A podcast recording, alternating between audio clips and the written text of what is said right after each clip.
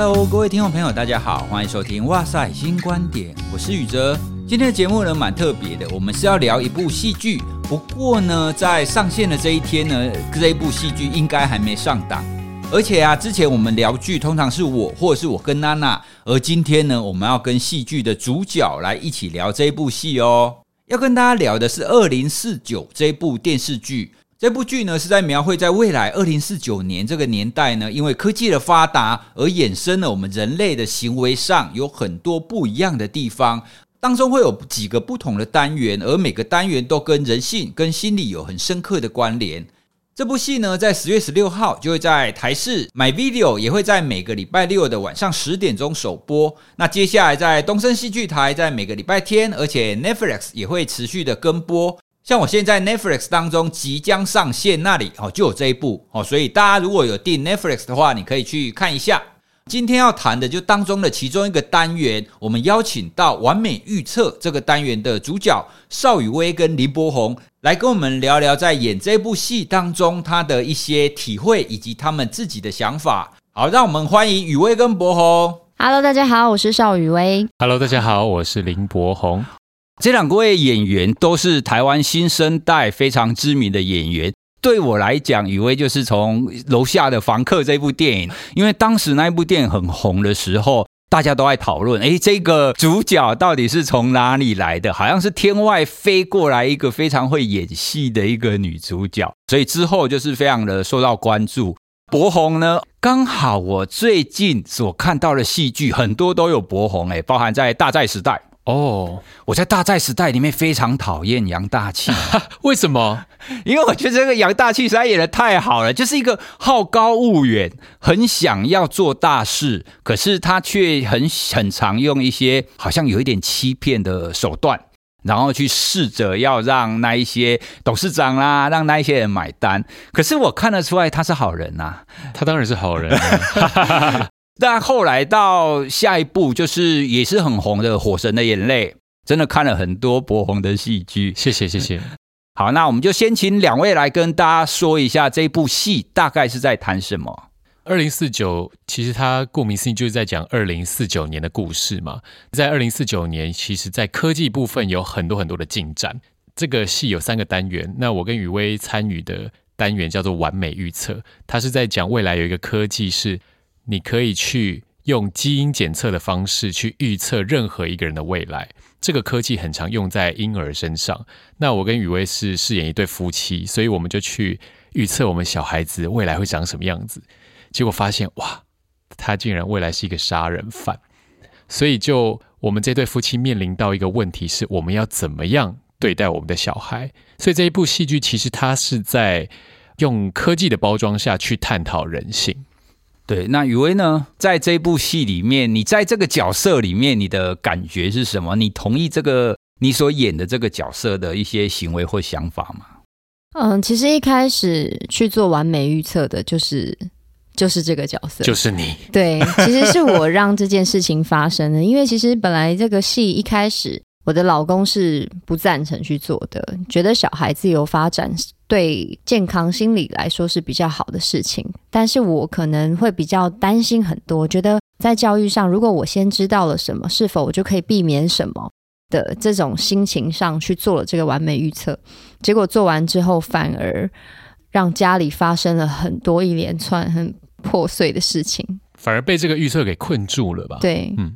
如果我们回到现实生活中来，这种预测其实现在我们的科技跟我们现在医学其实有类似的啦。像比方说，我们可以在胎儿还在妈妈肚子里面，我们就可以抽取一些羊水，我们来做一些基因检测嘛。然后我们可以检测出它有没有一些比较特殊的基因异常。假设两位将来有小孩之后啊，那怀孕了，那不管是雨薇自己或者是博宏的太太之类的。有了孩子，你会让你的小孩做产前的这种基因的检测吗？虽然跟剧中不太一样啦，但是你们会让他去做吗？我我会，对，因为我觉得基因检测它是一个健康的保护啦，对，嗯、就是看小孩子未来健康的状态。就像雨薇刚刚说，他角色会为了以后可以避免什么。而去想要先知道，我们可以先有心理准备，我们可能可以先做功课、读书，可以知道要如何去教养这个小孩，或者是在成长的过程中要怎么样帮助他，我觉得是蛮必要的耶。OK，那雨薇呢？我真的不知道，我觉得这个东西对我来说好像是一个蛮大的压力。对，对我觉得蛮让我害怕的。比方说，假设这个基因检测是都可以避免，比方说我们知道了他哪里不好，或是哪里呃身体出现了问题，这些东西都是可以处理的情况下，那我觉得我应该会做。可是假设如果检测出来是一些我没有办法，我无能为力。的这个情况，那我生出来之后，我不知道我会用什么样的心情对待这个孩子，这对我来说是一个比较大的心理压力。所以你觉得就宁愿不知道，但是你生出来以后还是会知道啊？对，可是我觉得这个不会一开始的时候我就是这样子相信他就是会怎么样怎么样，这样有点像是完美预测这样子的感觉。比方说身体啦，或者是我如果没有办法改变他的状态。我不知道哎、欸，我觉得那个是一个心理心理上的，对对，非常纠结啦，对，很纠结。因为到底要与不要，其实也没有百分之百的答案，而且有的时候会跟我们的想象会有关系。嗯，比方说，我们可能现在想象说，哦，好啦，他可能只是没有那么漂亮，或者没有长那么高，但事实上，现在很多的基因的异常，它很有可能会导致一些致命性的疾病，甚至有一些医生或者是有一些父母会讨论。好，如果他基因检测出来真的很糟糕的话，我们要不要选择不要把他生下来？我觉得要看时间，就比如说怀孕两个月之内的这样子的情况下，我们就知道他有一些疾病是他生下来可能很容易就会夭折或者是什么的。嗯、这样的情况下还可以做这个处理，所以我觉得反而是要尽早做这件事、欸。OK，所以你说的你会做检查，就是越早越好。是对。那如果越早你知道了，你还有机会做一些选择。可是如果它已经成型了，那我们就接受它吧。对啊，对啊，对啊。我们再往下深去稍微聊一下这个议题。就算已经知道了，雨薇刚刚也讲啊，如果我可以处理这个状况的话，那我会愿意去做检查。那二零二零年诺贝尔化学奖，它颁给了一个所谓基因编辑的一个技术，它的概念就是说，我们可以发展的把我们人类当中的某一些有缺陷的基因，就类似把它剪掉，然后给它贴上一些比较正常的基因。好，所以想象起来，未来有可能会是好。你发现你的孩子有某一段基因，那个是缺陷的。如果我们用基因编辑的方式把它填补一个正常的基因，假设有了这样子的技术，那再回到我们刚刚那个议题啊，你是不是就会更愿意去做这种产前的基因筛检或基因的检测？然后做完以后，好，如果它有问题，所以我就用基因编辑去把它处理掉。我觉得，如果是这种可以处理的情况，我我会做。哇，我跟你完全相反呐！哦，真的哦？对啊，我不会做基因编辑。回到刚刚那个问题，就是说，除非他是会致死的疾病，那样子的缺陷，我觉得我可能没有办法接受。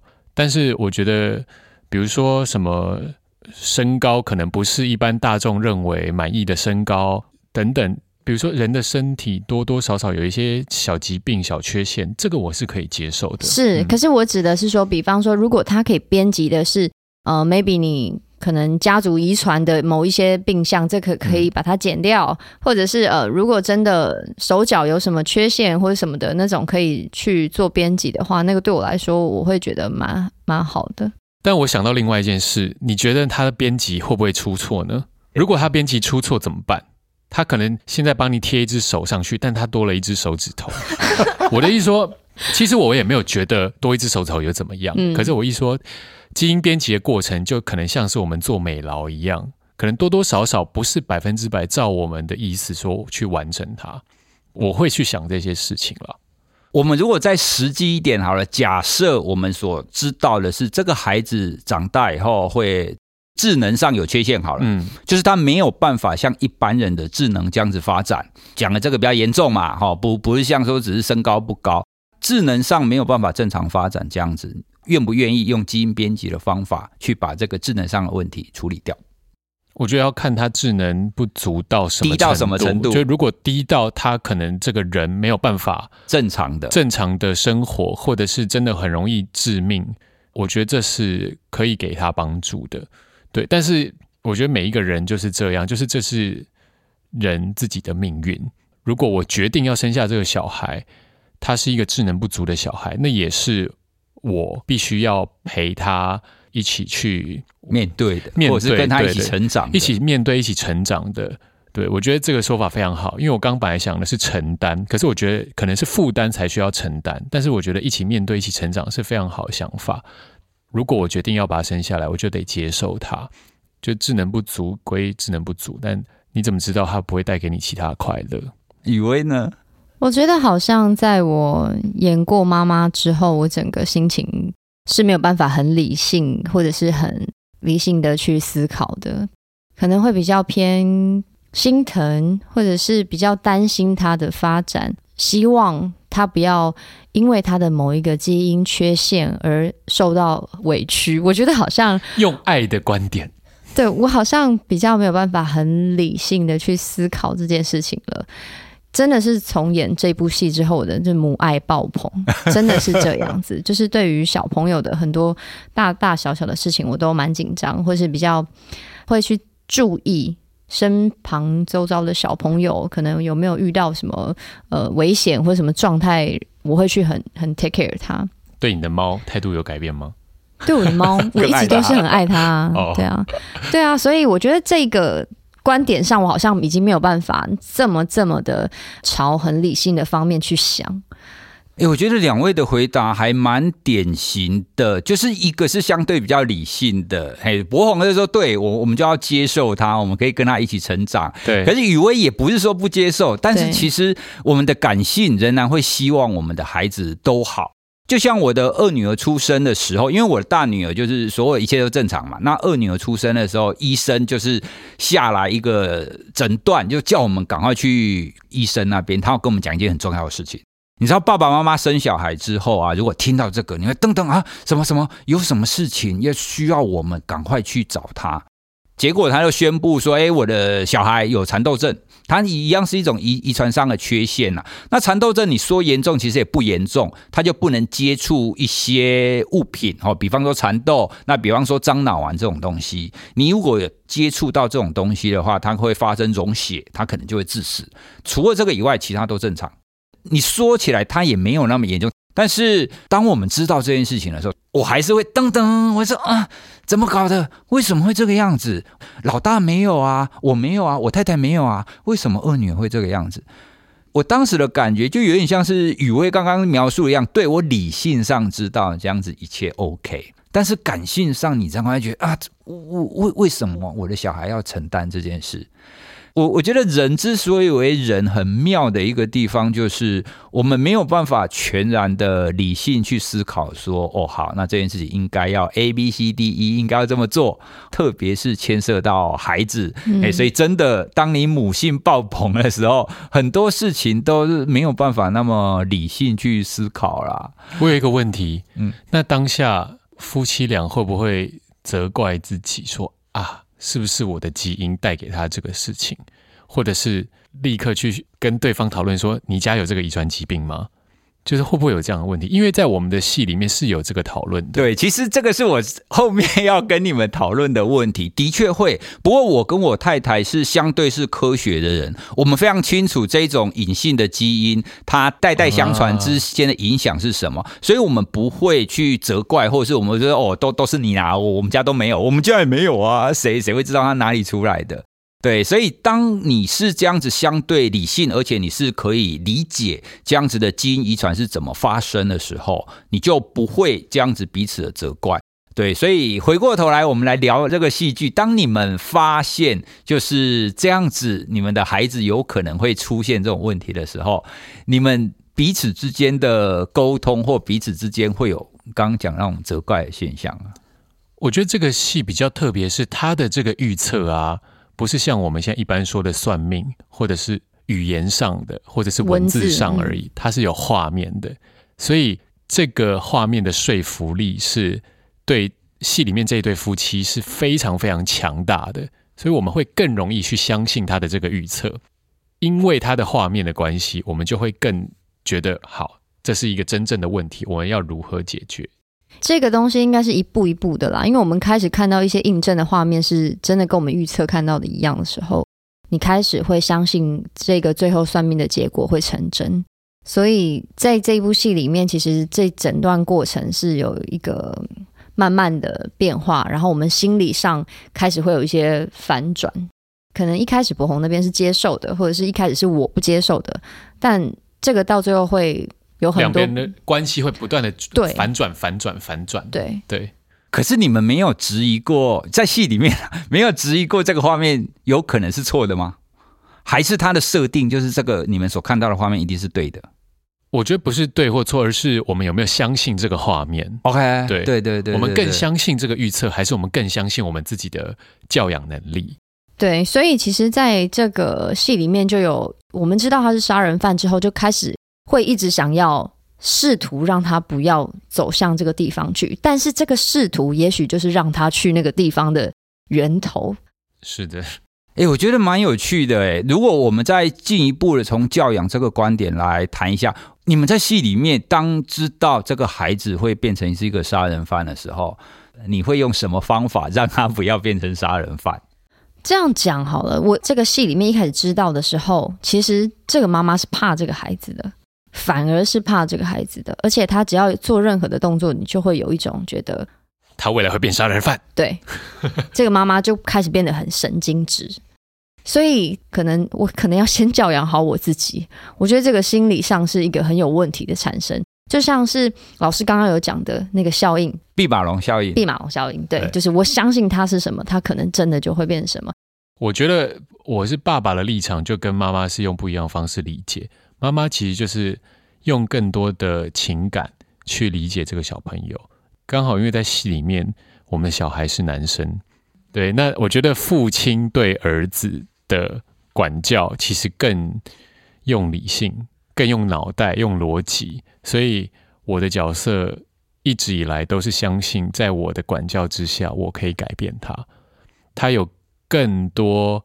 让我觉得他可能是靠近杀人犯的，不管是反叛、叛逆或者是暴力等等的行为，我就要用更强大的力量去压制他。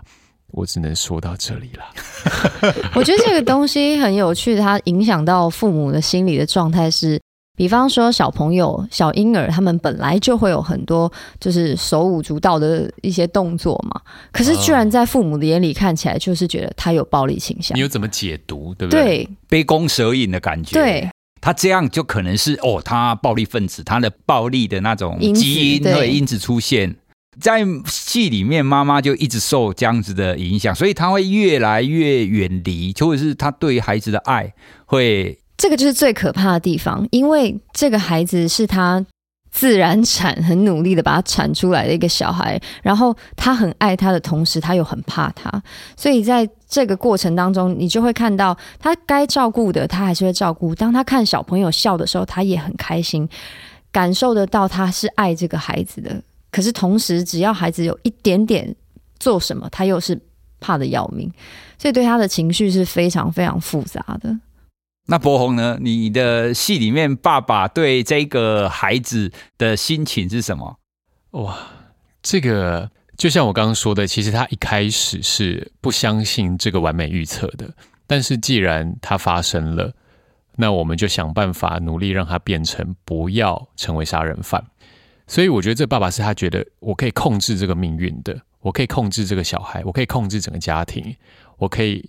带领这一个家庭到更好的方向去，但是完美预测你可以一直去啊，你每一次都会可能看到，因为你对他的行为而造成他未来预测更完整的画面。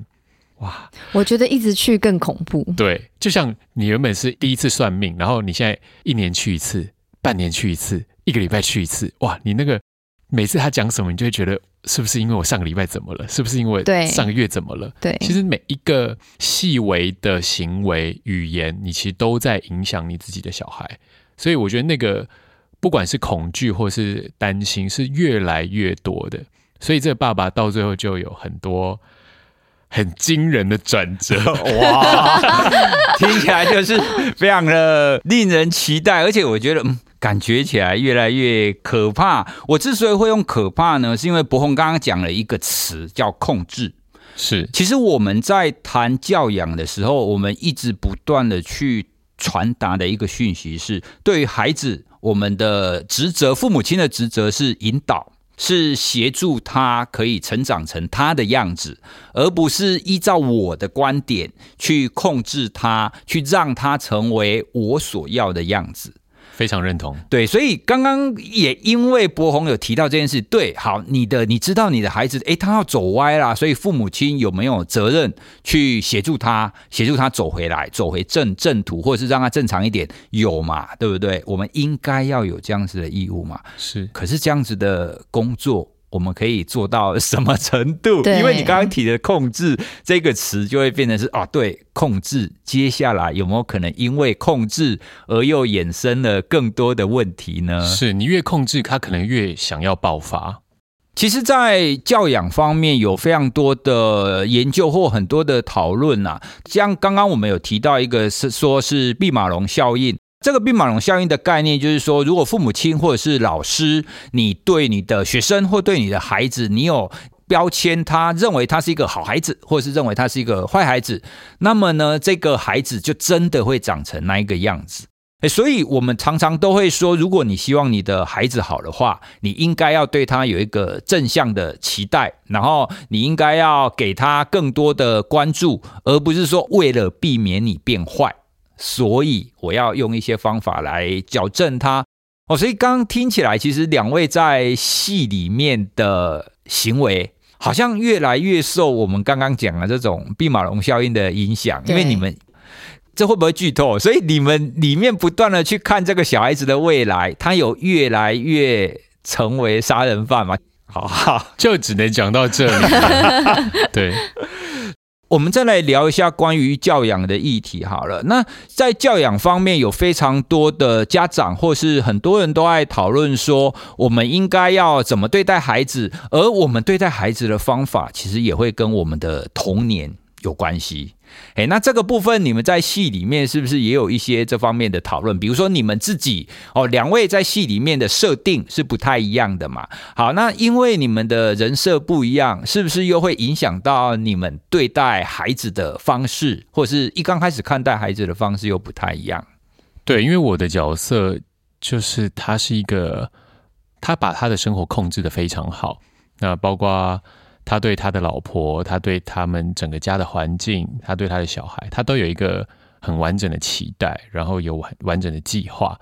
那这个计划呢，我们当初是有设定，他不是一个态度上，他其实是温暖的，但是他会帮你规划好你的生活。那其实这种人，当他的生活出现了一点点不符合他期待的事情，他可能很很容易乱了分寸。我的角色他其实有一个背景，是他小时候被。所以可能这样子的成长背景下，会让他选择用更多的暴力去解决问题。所以这个角色他要面临的痛苦是这个。所以他会因为小时候曾经有受过一些不好的对待，而避免自己不要这样对待孩子吗？还是反过来？我觉得有些时候这件事情可怕的地方就在于，我很想要控制我自己。我很希望他自己不要这样，但是没办法，我就是会这样。我要生气，我就是生气了。我希望自己越不要生气，我越容易生气。但戏里面是有觉察的嘛？在戏里面的爸爸是有觉察到说啊，对不起，我不能生气，我但是我爆发出来了。我不晓得会演到哪里啦。不过如果他真的做了什么之后，事后他会道歉吗？我觉得呃，有时候道歉也来不及了。对老婆道歉是真的啦，哦，所以事后他会觉察到，其实他做了一个他原本不想做的事，是有的，是有的，是有的，对。但是有时候那个影响就在于，其实你已经做了这件事情了，那个影响已经就像是我们之前看脑筋急转弯，我们是不是有一个新的记忆就会产生一颗新的球，然后存到小朋友的脑袋里面？其实那个球已经进入小孩的脑袋里面了，对，他已经拿不出来了，所以。那个罪恶是在这里，就是即使我现在感到再抱歉，我都无法改变这个事情已经发生的事实。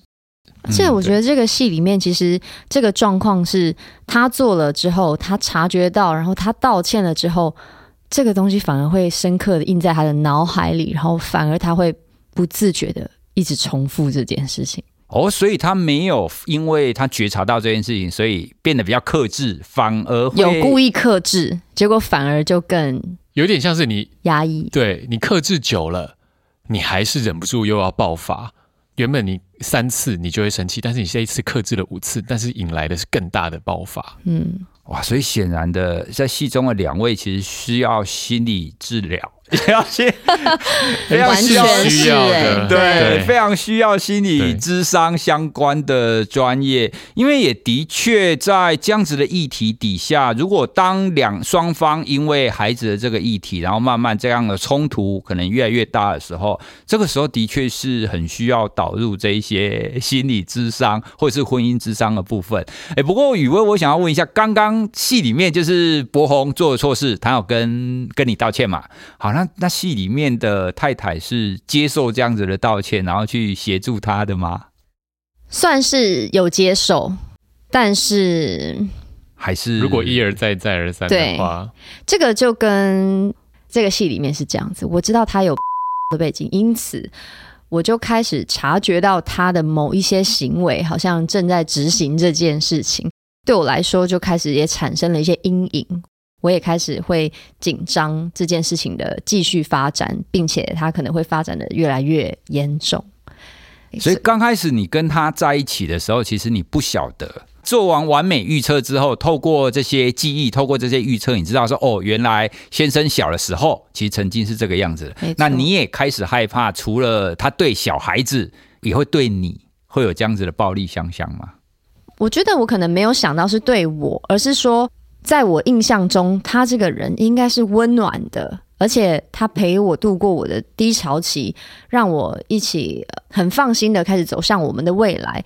但是我看到他的这个预测，他的基因里面拥有的这些东西，还有让我产生了他对我的小孩未来会做出一些什么事情。那我觉得这个是基于妈妈的一种保护心态，你会开始去紧张你的小孩是不是会受到伤害，甚至你没有办法相信你的老公。我觉得这个是最可怕的事情，你可能没有办法让孩子很放心的跟他单独相处，那这要怎么生活？觉得一方可能博宏觉得说，哎，我很努力的希望小孩子不要长成那个样子，可是妈妈已经不相信他了。这样子爸爸讲什么，其实也都没有用。对，可是这个有接受道歉是说，嗯、呃，你是爱这个人的，然后你也知道他愿意努力的，可是你也知道他可能控制不住，所以这个怎么办？真的好无奈哦，好无奈。有时候有一些心理的状态，真的。可能不是我想要怎么样就可能会做得到的。哎，你们这个戏是演三十集吗？我觉得它的内容非常的多。哎，我们刚刚这样子很简单的讨论，我们就觉得说，哎，有很多东西都应该要再深入聊一下，或者是关于那些技术也好，或者是两位的心理层面，以及小孩子慢慢长大，其实每一个阶段都有每一阶段议题。对，因为这样讲，我们一开始在读本，在做这个角色设定的时候。其实我们聊非常非常多，就是包含整个以前他们是怎么长大的一些原生家庭的背景，其实我们都有大概设定进来，包含这个小孩可能一到三岁他的发展是怎么样的，我们也大概也都设定，虽然没有全部拍出来，可是在我们的脑袋里面是有这些事情存在的。好像你说我们拍了三十集，可能 maybe 在我们的心中的确就是有这么长的时间存在着。我好想知道结果会什么？这个小孩长大到底会发生什么事？我只能说意想不到。对，不是你能预测得到的。对。对，因为这这部戏它的元素其实非常的特别。它虽然是一种科幻，可是它里面像刚刚两位所说的这种完美预测，而且你还可以不断的去 update 这样子的预测之后变什么样子。这其实也有一点像是时光旅行，就是你你用时光机，然后先去到未来，然后去看说，好，我现在做的这些行为对我的未来，对孩子的未来发生了什么变化嘛？其实也有有一点类似这个味道。然后又像我们前面一刚开始聊到的，好，那如果你你知道你孩子基因会有一些问题，可不可以去帮他做一些处理？这又是另外一种教养上，或者是我们说伦理上的一些议题。对，所以我觉得每一个议题都非常值得发展下去。我们现在台湾其实蛮需要这一类的戏剧，可以让我们对我们自己的生活，甚至教养，然后生命等等的，做更多的一个讨论啊，或更多的一个诠释。最后呢，两位要不要再跟听众朋友可以说一下说，你们在演完这一部戏之后呢，你自己是不是有针对这样子的一个剧本或这个戏剧，你有产生什么样子的想法，或者什么样子的心得，或什么样子的改变，然后可以让听众朋友也可以一起去参与去观看这个戏剧？我觉得分成几个部分啦。第一个部分就是，这是我第一次饰演爸爸。然后这么完整的，比如说从小孩出生到长大到三岁这样，所以我也不断的去反思我自己在成长的过程，如何跟我爸爸相处。那我觉得父子之间的这个相处状态，一直都是可能亚洲男性一辈子都在面临的功课。我有时候，比如说在念国高中的时候，我会去忍不住回想，为什么我爸爸会这样对我？可是。他可能用另外一个方式对我的哥哥，然后我们发现，即使他对我跟我哥哥是相反的态度，我们两个人都对这件事情不满意，所以没有任何一个方式是绝对百分之百的好。我们的父母也在学习如何当一个父母，即使面临到面对的是第二个孩子，他们也都在学习第二个孩子，因为有第一个孩子的影响。他如何对待他的第二个小孩？所以我也不断的在生命的成长过程当中，试着去放下原生家庭对我自己的负面的影响。我知我会越来越意识到这些影响是什么，然后我会提醒自己不要被这些事情所困住。这是第一个。哦，所以真的是当了爸爸以后才会知道，当爸爸原来会有非常多你想象不到的这一些问题跟烦恼或者是矛盾啊。第二个部分就是对于命运这件事情，我自己的话我会很清楚，算命这件事情对我来说，我不应该把它看得这么重要。回到一件事情，就是生命的意义是什么？你为什么会想要算命？你为什么会想要知道你的命运？其实。生命的意义在于你去体验那个过程，而不是我一定要很好。你所谓的好，是你十年后认为的好吗？你现在努力的让你的命运朝向你现在认为的好的方向，你十年后一定会开心吗？所以我觉得更回到这个当下，我想要过什么样的生活？这个专注在当下的信念，会让我每一个当下都是快乐的。每一个当下都是尽量朝我的更正面的方向去过我生活，我觉得这是一个给自己的功课。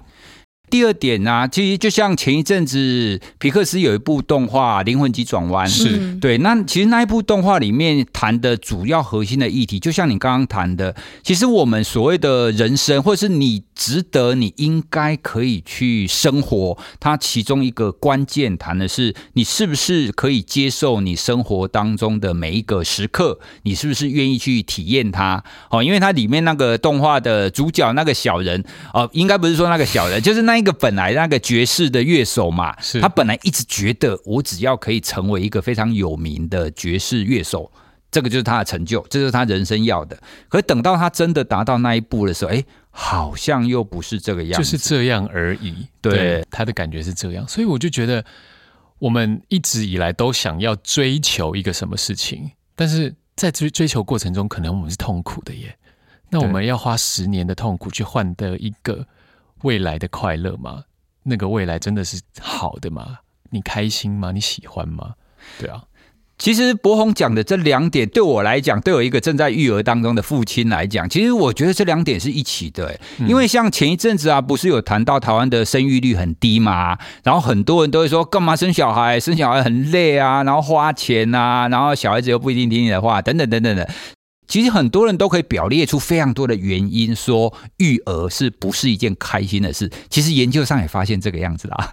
但是如果从我们刚刚的角度来看的话，其实我们育儿并不是要他成为一个什么样子的人，而是我们透过跟这个孩子的慢慢的成长，我们在跟着他成长的这个每一个时刻，我们都可以在每一个片段有一些收获，或者是有一些体验，而这才是我们育儿当中最重要的一个生命经验啦。这个是我自己在养小孩最大的一个体悟啦。你如果问我说养小孩快不快乐？超不快乐啦！养小孩你可以列出非常多不快乐的时候，但是他也会给你很独特的体验，因为这个体验只会属于你跟你的孩子，而且你的孩子是这个世界上跟你连接最强的一个人，因为他是来自于你嘛。完全认同，因为我刚刚本来要讲的影响就是这个，因为在戏里面。女主角她是不想生小孩的哦，他们算是不小心中的这个孩子，对，然后是我的老公希望我把他生下来。他不生小孩的原因是因为他害怕教育孩子，他觉得他可能没有办法把这个孩子教育的很好，然后让他有一个更好的发展，或者是因为他的爸妈其实是因为车祸过世的，所以对他来说，生命有太多。不确定的事，嗯，对，不确定的因素，很有可能他这个孩子他觉得会离他而去，还是什么，他不想再接受一个他很爱的东西会消失，所以他是不愿意生孩子的。那其实在我演完过，我觉得好像我跟他的想法是完全的相反了，因为当这个孩子真的出生了以后，然后他带给你每一天的感受跟。给你每一天的生活经验，真的都是不一样的。即便有辛苦地方、不开心的地方，但他其实，在某一些时刻，你是会感受得到那个你跟他一起成长以后那个甜甜的感觉。我说不上来，可能我身边有很多的朋友都是这样子，他们教孩子的时候。很多抱怨啊，真的很多抱怨，好累，然后他好烦，他的好一直尖叫，他脾气不好，什么什么的。可是当他真的在聊他的孩子的时候，他是开心的，眉飞色舞，对，他是开心的，而且并且他觉得他自己是被需要的，嗯，他觉得他是小孩子的全世界，所以他很有自信。对，我觉得那个好像是我们如果真的有机会成为父母之后可以得到的体验是完全不一样的。哎，我我觉得我们现在是三个父母亲在做那种家长团体呀，对，所以显然的两位已经非常进入那个戏里面的角色，可以完全理解或者是感受到养小孩，他真的会带来非常多的影响。希望我们今天的讨论可以给听众朋友对这方面有更多的一些想法啦。因为的确，从我们刚刚谈的很多的点，它没有什么百分之百一定是好的或不好的。但不管怎么样，这都是我们人生的一个部分，而且可以说是我们人生很重要的一段。到底会怎么样，就只有我们自己去感受，我们自己去一步一脚印的尝试看看，才会了解。